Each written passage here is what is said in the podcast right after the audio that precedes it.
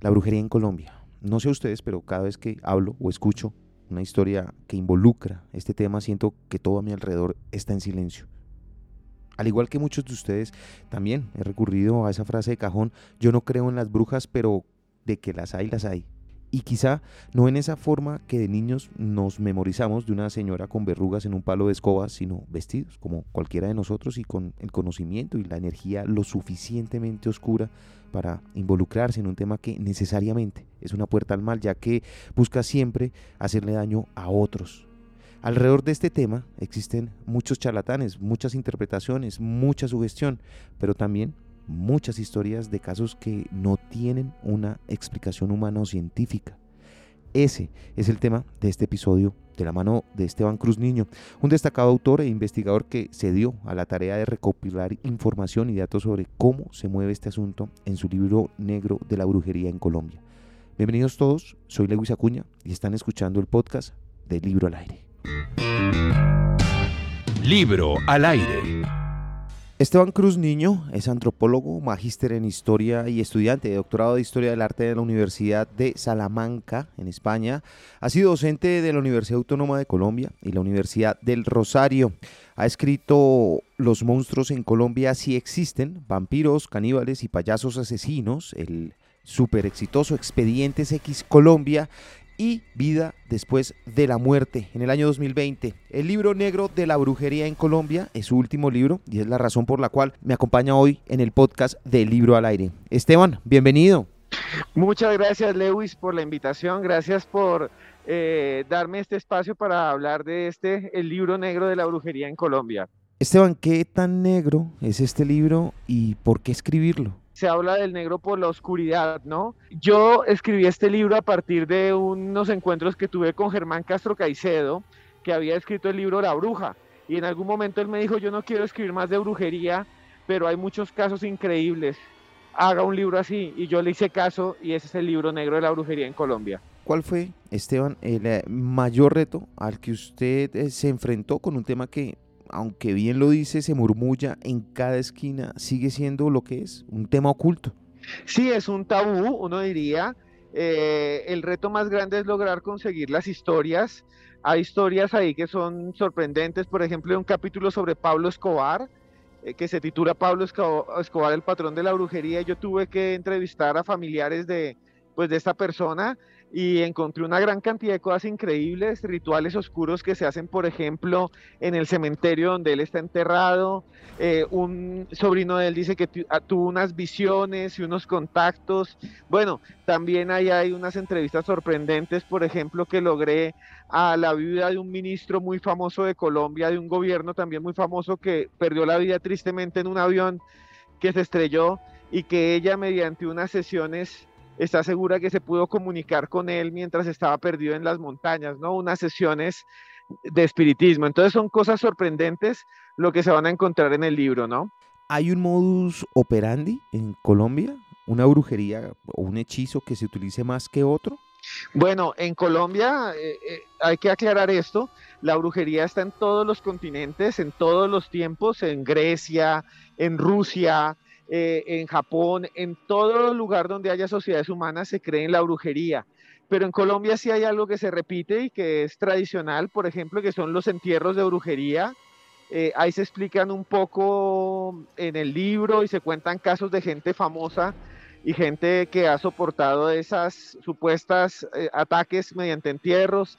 También se habla un poco de otros tipos que son las maldiciones, de los libros de secretos. No sé si usted ha escuchado eh, los abuelos que dicen que rezan el ganado y que le sacan los gusanos o que rezan a las personas y les dan tierra de cementerio. ahí se habla un poco de esas oraciones y se exponen y yo logré conseguirlas eh, y, transcribí algunas, aunque esto no es un libro de brujería, ¿no? Es un libro de crónica periodística. Y es muy importante que lo aclare porque esto, hay que decirlo, no es un manual de práctica, sino una recopilación de datos, una investigación.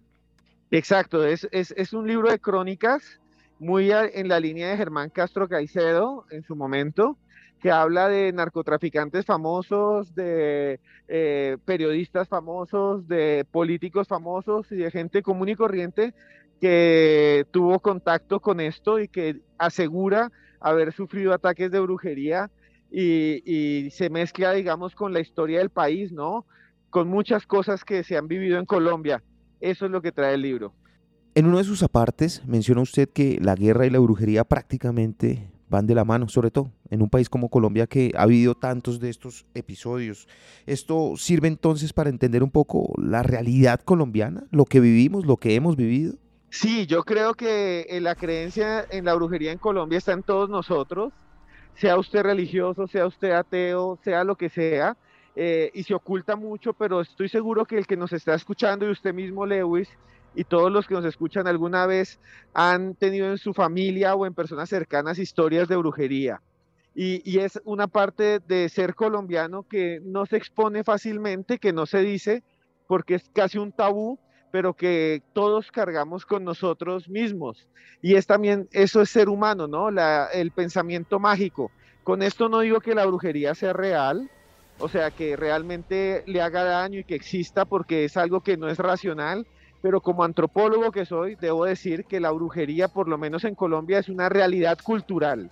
Esteban, como queda claro, usted es un hombre experimentado en estos temas aún así no se sintió pesado.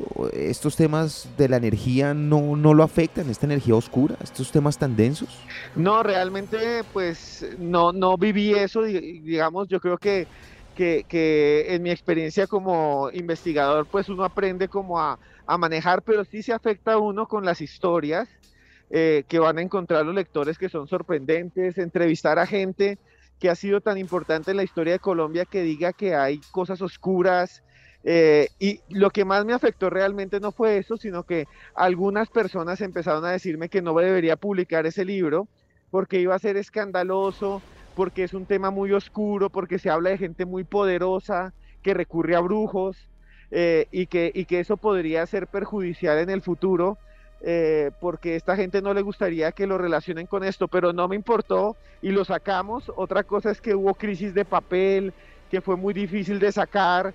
Nos demoramos, la editorial se demoró un poco en salir, no porque ella quiso, sino porque surgían problemas y problemas y problemas y al final lo logramos y el libro está. Y pues a mí no me importa en este momento que a gente poderosa no le guste o que no quiera que se cuenten las historias que están ahí. A mí me importa que el público que le guste estos temas pueda ver esa otra cara de Colombia, ¿no? Yo no creo en las brujas, pero de que las hay, las hay. Es una frase a la que acudimos muchos en diversas ocasiones. En lo personal, ¿queda usted con algún tipo de prevención sobre la efectividad de estos métodos? ¿Certeza de que funcionan? Bueno, yo como antropólogo debo decir lo siguiente. La brujería es un hecho cultural, existe en casi todas las culturas o en todas las culturas y a las personas que les han hecho brujería hay estudios muy serios, científicos, que dicen que estas personas realmente se afectan. Y se afectan por, llámenlo ustedes, un efecto placebo, por, por algo que sea de sugestión, pero sí realmente se afectan.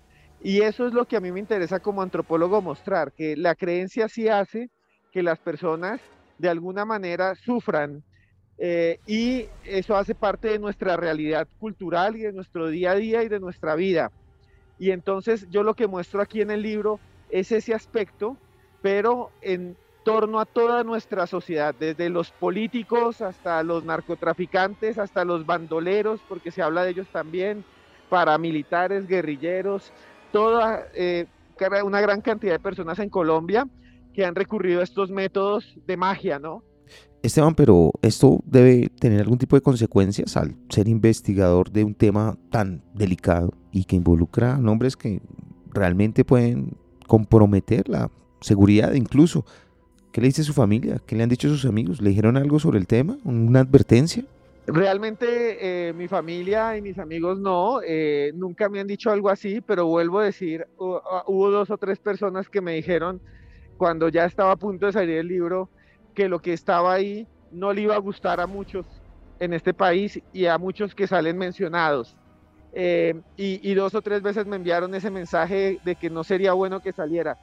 Yo personalmente digo, eh, el, eh, Colombia tiene también que a veces abrir los ojos, darse cuenta de que también tenemos esa parte mágica y oscura y, y, abrir, y mirar a la cara al mal. Por eso digo que el libro se publica a pesar de que algunas personas no quisieran porque consideran que lo que sale ahí es escandaloso. Y bueno, ahí está, para los que les gusten estos temas. Abordar un libro como este, Esteban, que tiene ciertos temas perturbadores, ¿tiene algún tipo de restricción de edad?